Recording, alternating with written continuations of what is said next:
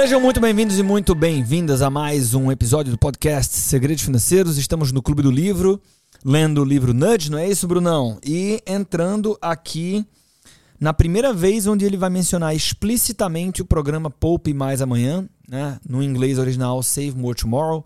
Mas antes de começar esse episódio, eu quero colocar aqui uma mensagem que a gente recebeu de um dos nossos ouvintes, é o Matheus Albuquerque um cara muito jovem aqui de Caruaru, em Pernambuco, e já com a cabeça empreendedora, já querendo atuar com consultorias financeiras.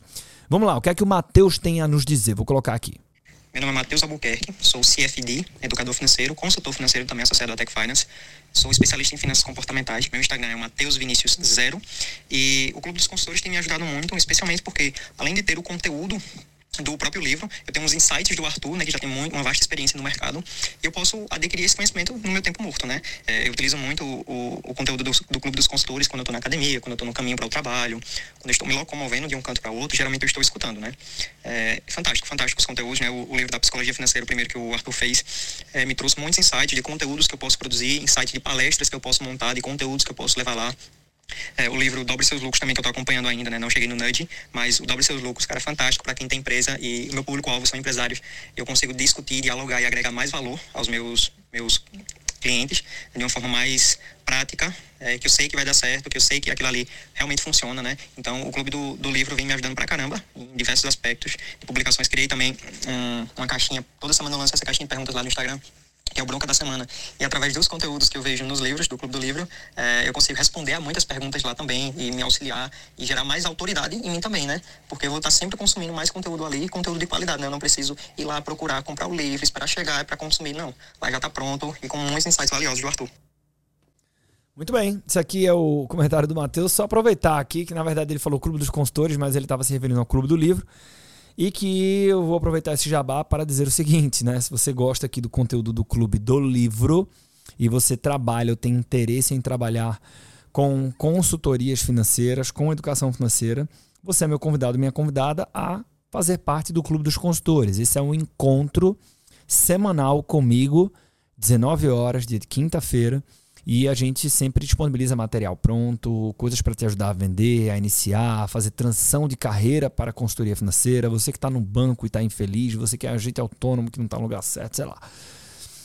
Então tem muitos conteúdos, são aulas ah, que a gente bebe direto da fonte, né? Todas as quintas-feiras. Então, se você não faz parte do Clube dos Consultores, só manda uma mensagem para mim no Instagram, arroba Arthur Dantas Lemos dizendo assim: Clube dos Consultores, que eu vou saber que você estava aqui no Clube do Livro, que você ouviu isso aqui, que você não está lá no Clube dos Consultores, são coisas diferentes e você quer fazer parte desse grupo que tem acesso às aulas das quintas-feiras. Essas aulas também são gratuitas, tá? Brunão, tudo bem? Tudo ótimo. Vamos agora na sequência, né? É, completar o episódio anterior, entrando no quinto aspecto comportamental para poupar mais e melhor, que é o poupe mais amanhã. Então, let's go. Poupe mais amanhã. Embora a adesão automática, então se você não ouviu o episódio anterior, é bom ouvir, tá? Uh, seja um método eficaz de estimular jovens e novos trabalhadores a aderirem a planos de aposentadoria, em geral, os participantes escolhem o percentual padrão de contribuição, que costuma ser bem baixo. Já vimos isso. Para diminuir o problema, considere um programa que aumente automaticamente o valor das contribuições dos funcionários. Desenvolvido por Taylor e o seu colaborador mais frequente, Shlomo Bernatzi, intitulado de Save More Tomorrow. O Poupe Mais Amanhã é um sistema de arquitetura de escolhas construído com base em cinco princípios psicológicos que sustentam o comportamento humano. Parêntese, no episódio anterior, foi no, no, no retrasado, eu falei: se você se interessa muito pelo livro Nudge, cara, pede para conhecer o programa de formação de especialistas em finanças comportamentais da Empreender Dinheiro. É um programa chamado Neuro Expert. Lá, por exemplo, a gente mergulha nesses cinco princípios psicológicos que sustentam o comportamento humano quando o assunto é poupar dinheiro. Mas vamos voltar aqui à leitura. Primeiro deles, Muitos participantes dizem que querem poupar mais e até fazem planos nesse sentido, mas nunca os seguem à risca. Ponto 1. Um. Ponto 2. É mais fácil se decidir por restrições de autocontrole se elas forem acontecer no futuro. Isso é muito importante, é o alicerce do programa. Tá? Qual é o problema? Diga que eu quero poupar, mas eu não consigo. Isso é um problema de autocontrole. O, o Dan Ariely fala muito sobre problemas de autocontrole. Isso é um problema clássico de autocontrole. Sendo que aí, do ponto de vista comportamental, esse problema que é comportamental, ele é mais fácil de ser contornado se ele está no futuro. Tá? Então eu consigo lidar melhor com as restrições quando elas acontecem daqui a um tempo do que quando eu tenho que incorrer nas restrições hoje. Então, por exemplo, muitas pessoas planejam começar dietas em breve, mas não hoje. Né? Até tem uma brincadeira da segunda-feira sobre isso. Terceiro, aversão à perda. As pessoas odeiam ver o contra-cheque diminuir. Quarto, ilusão monetária. As perdas são sentidas em termos nominais, não reais. Ou seja, não são reajustadas de acordo com a inflação. Por isso, um dólar em 1995 parece valer o mesmo que em 2005. E a inércia exerce um papel poderoso. Tá? Aí vai um trecho que eu destaquei. O programa Poupe Mais Amanhã sugere que os participantes se comprometam de antemão com uma série de aumentos no valor da contribuição aplicados nas datas que coincidem com o ajuste ou o reajuste no contra-cheque. Ao sincronizar o aumento de salário com o aumento no valor transferido para a conta aposentadoria, os participantes não veem o salário líquido diminuir e, ao mesmo tempo, também não veem o aumento na contribuição como uma perda de dinheiro. Quando alguém adere ao programa o aumento no valor da contribuição é automático, pois a inércia atua para aumentar o valor da transferência e não para evitar. Quando combinado com a adesão, com a adesão automática, esse modelo pode resultar em altos índices de participação entre os funcionários e um valor poupado maior. A primeira implementação, aqui você começa a ter uma ideia da dimensão do sucesso dessa parada. Mas vamos lá. A primeira implementação do Poupe Mais Amanhã ocorreu em 1998 numa fábrica de médio porte. Os funcionários tiveram a oportunidade de conversar pessoalmente com o consultor financeiro. O consultor tinha um laptop com um programa projetado para calcular o percentual adequado do salário a ser transferido para a poupança de acordo com as informações dadas pelo próprio funcionário. Por exemplo, se já havia contribuído em planos de aposentadoria anteriores, se o cônjuge participava do plano, etc. Cerca de 90% dos funcionários aceitaram se reunir com o consultor financeiro. Muitos ficaram um tanto surpresos com o que ouviram. Como a maioria poupava um valor muito baixo, o consultor disse a quase todos os funcionários que eles precisavam ou que eles precisariam passar a poupar muito mais. Por diversas vezes, o programa de computador sugeria que passassem a fazer a transferência máxima para a conta do plano de 15% do salário. O consultor, porém, rapidamente percebeu que essas sugestões eram rejeitadas por serem consideradas impraticáveis então, sugeria que passassem a poupar 5 pontos percentuais a mais do que já poupavam. Cerca de 25% dos participantes aceitaram o conselho e imediatamente fizeram mudança de plano, aumentando os 5 pontos percentuais recomendados. Então, tem até uma coragem aqui. O cara poupa 2, eu digo que você deveria poupar 15. Aí o cara disse assim, aí você me fode. Eu disse assim, cara, então vamos fazer o seguinte, vamos fazer um ajuste. 15 não cabe, vamos fazer 7. 5 pontos percentuais acima do que você tem hoje. Com organização financeira é possível e você garante seu futuro. Ou pelo menos você dá um passaporte nesse sentido. Aí o cara, porra. Aí um quarto das pessoas, nessa hora assim, então beleza, vamos pro 7. O que é que aconteceu com os outros 75% das pessoas que não disseram sim? O restante disse que não podia se dar ao luxo de ter uma redução salarial. E a esses foi oferecido o programa Poupe Mais Amanhã. Então, assim nasceu o Poupe Mais Amanhã, tá? Mais especificamente, o consultor sugeriu que aumentassem o valor poupado em 3 pontos percentuais a cada vez que recebessem um aumento salarial. Em geral, o aumento era em torno de 3,25% a 3,5% nessa indústria, nessa empresa. Do grupo de funcionários que não se mostraram dispostos a aumentar o percentual de contribuição ao plano de aposentadoria imediatamente, 78% aderiram ao Poupe Mais amanhã, incrementando o valor da contribuição a cada aumento de salário, que, por definição, acontecerá no futuro. Os resultados ilustram claramente o enorme poder latente da arquitetura de escolhas. Compare o comportamento de três grupos de funcionários.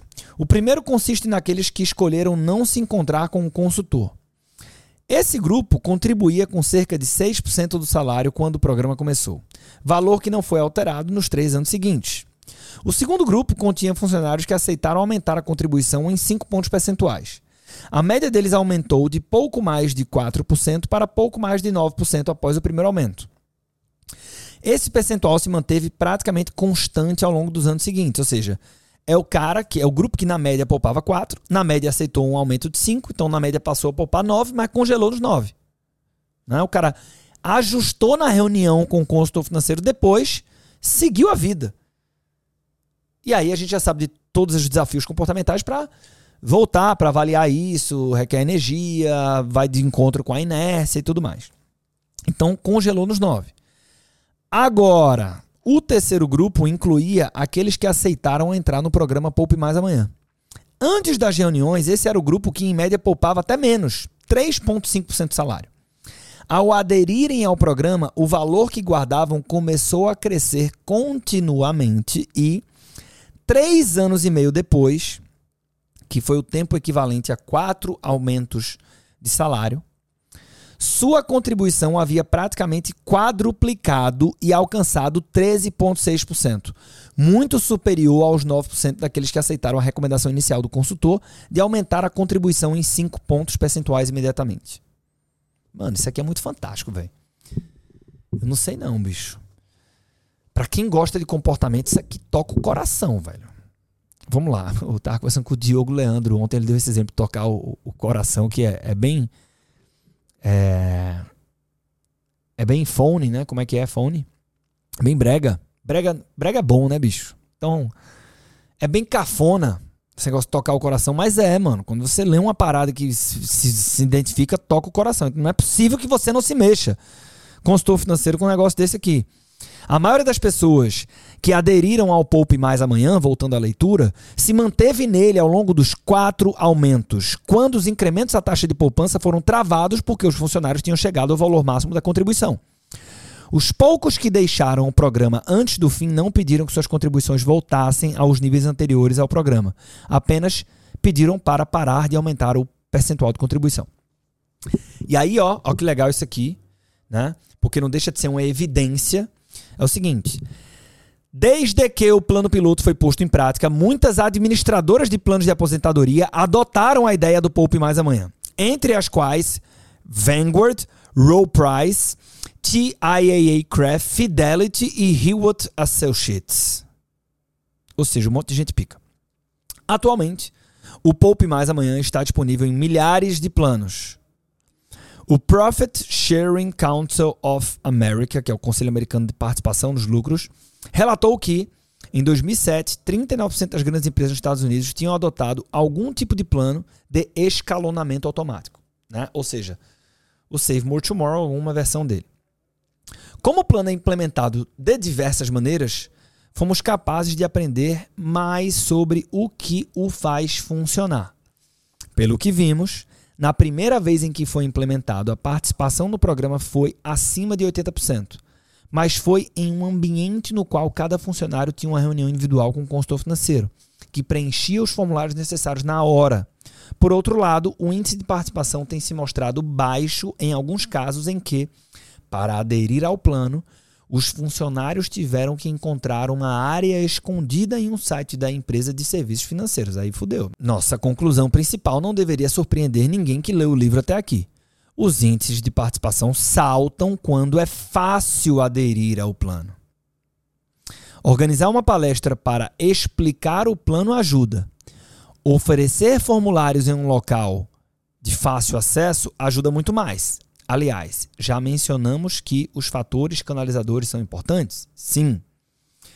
Então é isso, né? Eu tenho que tirar fricção dessa decisão. A maneira mais eficaz de aumentar a participação no Poupe Mais Amanhã é combiná-lo com a adesão automática. Aí é golaço, né? Ah, o Safe Flight Group foi o primeiro a fazer isso. O programa foi apresentado aos funcionários em junho de 2003. Cerca de 93% dos participantes não fizeram nada, portanto, aderiram automaticamente. No ano seguinte, no ano seguinte, só 6% optaram por sair. Aqueles que permaneceram vão dispor de uma quantia muito maior quando se aposentarem. E aqui a gente finaliza aqui a primeira menção dele ao Save More Tomorrow. Ah, a parte final aqui do, do episódio, que eu vou ler para a gente fechar esse episódio, é que ele fala um pouco do papel do governo. Né? Mas antes de entrar aqui no papel do governo, é o seguinte. Perceba que o que é que ele está falando. Vamos lá. Será que uma empresa, ou a empresa média, ela tem condição de ajudar o colaborador a poupar mais? Né? Então, eu posso ter quantas empresas, às vezes até grandes, tá? Consultor, escuta isso aqui. É, não tem um plano de previdência complementar com contrapartida. A maioria, tá? Então a empresa pode oferecer um plano de saúde financeira onde ela não necessariamente vai colocar a mão no bolso, tá? Então, grandes empresas muitas vezes, inclusive, aderem a esse tipo de iniciativa por questões ou benefícios fiscais. Mas aqui a gente está falando de uma minoria dentro do pool de empresas no país. Quando você vai para médias empresas, para pequenas, é muita empresa, que tem muito colaborador e que poderia implementar um plano de saúde financeira, mas ela não tem estrutura financeira hoje, ou predisposição financeira, para botar grana nisso. E dá para você fazer uma proposta de convênio onde, aí eu vou falar agora especificamente para Tech Cash, tá? E já dando spoiler aqui.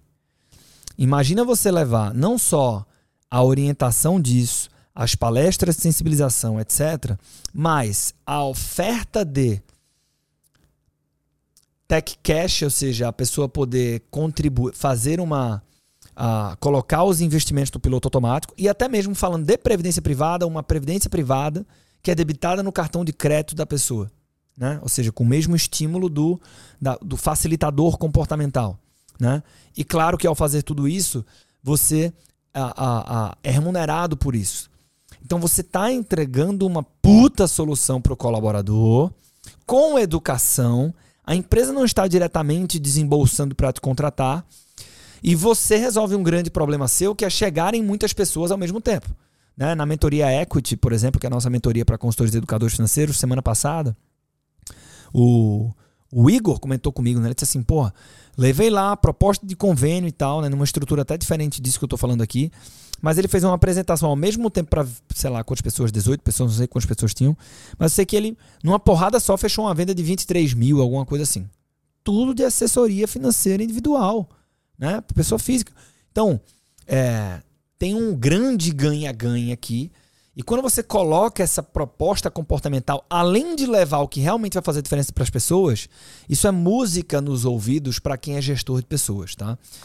Então, se quiser trocar uma ideia sobre isso, me manda mensagem lá no Instagram.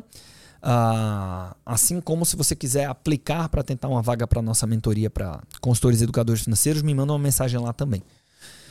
O papel do governo, Brunão, vou ler aqui o papel do governo e a gente caminha para o fechamento desse episódio, beleza? Então já pensa aí na frase do episódio. As iniciativas discutidas até aqui ocorreram apenas no setor privado. As empresas implementaram a adesão automática sem qualquer nudge do governo. O principal papel que o Estado teria que desempenhar seria o de não interferir, reduzindo as barreiras para a adoção do dos programas. E cada vez mais o governo americano tem feito exatamente isso. Desde junho de 98, Mark Ivory, que na época estava a cargo da Política Nacional de Pensões do Departamento de Tesouro, deu instruções ao Serviço da Receita Federal uh, que emitisse uma série de regras que definiam aprovavam e promoviam a participação automática nos planos de pensão. No verão de 2006, com respaldo entusiasmado de ambos os partidos, o Congresso aprovou a Lei de Proteção às Pensões. Os detalhes são complexos e entediantes, então os colocaremos em uma nota no final do livro para quem quiser saber mais. Aqui diremos apenas que a lei oferece incentivos para que as empresas igualem a contribuição de seus funcionários, façam a adesão automática deles e uh, também automaticamente aumentem o percentual de contribuição do funcionário. Escalonamento automático no futuro, que é o cerne da, da tese do Save More Tomorrow. O incentivo é que a empresa se veja eximida de ter que cumprir regulamentações irritantes. Embora haja pessoas sensatas que podem querer questionar as disposições específicas uh, da lei, pensamos que é um excelente exemplo de nudge. Os empregadores não são obrigados a mudar seus planos, mas se mudarem, receberão a recompensa que faz os contribuintes de fato pouparem dinheiro. Também é possível incorporar esses nudges diretamente nos planos de pensão geridos pelo governo. A Nova Zelândia tem sido pioneira nesse sentido. Em 2007, lançou um programa apropriadamente intitulado Kiwi Saver. As pessoas receberam incentivos financeiros para aderir a ele, incluindo um subsídio inicial de mil dólares neozelandeses. Acima de tudo, porém, o governo fez a adesão automática de todos os trabalhadores ao plano. Os resultados iniciais são interessantes. Um mês depois da instauração do programa, a maioria dos participantes estava aderindo ativamente ao plano. No entanto, ao cabo de dois meses, o número de participantes que aderiram de forma automática começou a passar o de trabalhadores que tinham escolhido participar, e em seis meses a inscrição automática se tornou a principal forma de adesão. Também é interessante notar que dois terços dos que optaram por entrar no programa também decidiram onde empregariam os recursos, ao passo que, dos que foram inscritos automaticamente, apenas 8% fizeram isso. E uma coisa que, inclusive, né, para o consultor achar que isso aqui não é blá blá blá. Isso aqui é só uma evidência uh, numa escala brutal, que é a escala de um país, de que tudo isso funciona. Tá? Por exemplo, é, quem está mais próximo da empreender dinheiro está me vendo falar para caralho de ecossistema, ecossistema, ecossistema. Né?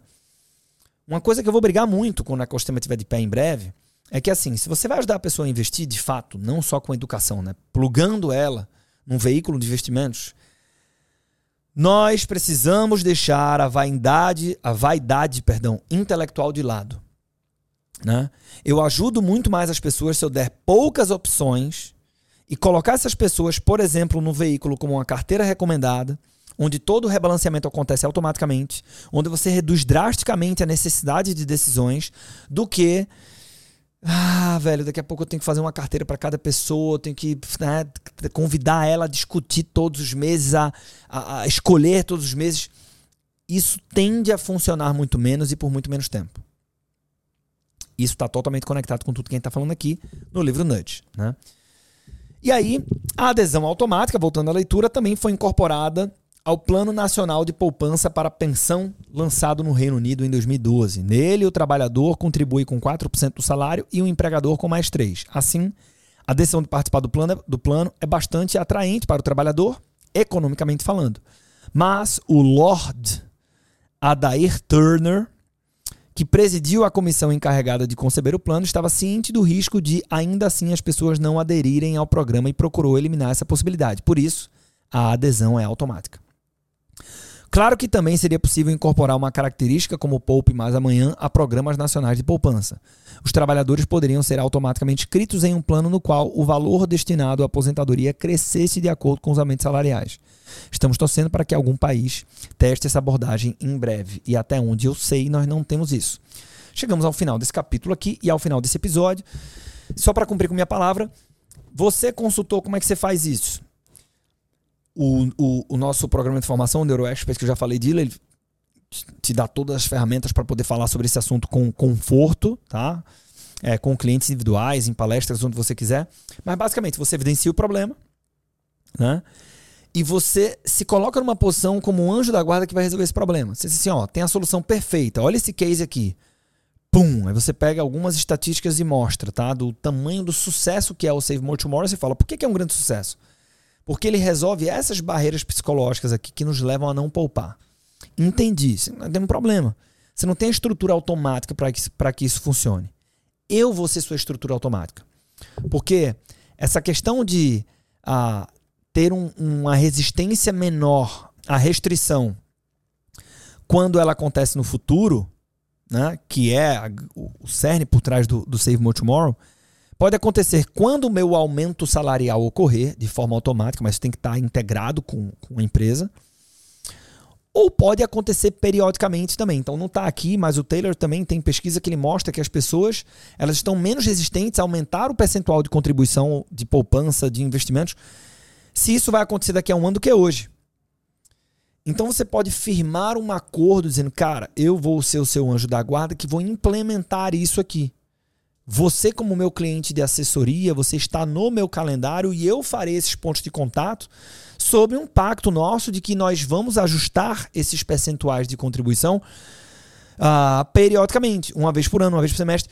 E isso é importantíssimo para quem usa o Apollo na Tech Finance. Normalmente você vai deixar marcado lá, fazer correção real dos aportes. Então, sobretudo planejamento de longo prazo, se você não fizer isso, você está prejudicando a capacidade de poupança ao longo do tempo. Isso vai fazer impacto no patrimônio, vai fazer impacto na renda passiva que essa pessoa espera ter. Então, quem é o instrumento que resolve isso? Você. Você é o instrumento que resolve isso. Enquanto isso não estiver automático na vida do cliente, você é o instrumento, é a ponte que vai fazer com que a coisa seja feita da forma que tem que ser feita.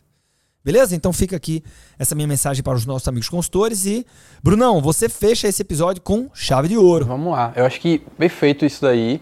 E para fazer isso de forma natural, né, é importante, é, fica o reforço da missão do episódio anterior que se estende para esse, porque esse é um complemento de pegar esses últimos dois episódios aí e construir meio que um mapa mental, né? Quais são os cinco é, elementos é, comportamentais para poupar mais e melhor? Pô, um, dois, três, quatro, cinco. É, descreve bem direitinho quais são eles. Descreve formas de executar. E a partir daí você vai ter um baita de um, de um insumo para poder tanto ter esse diálogo com o cliente, produzir conteúdo, construir uma palestra, fazer uma live e o que você quiser. O que você quiser. Então, ó, tá dado aí e eu vou acabar o episódio de hoje com uma boa notícia. Sabe qual é, Bruno?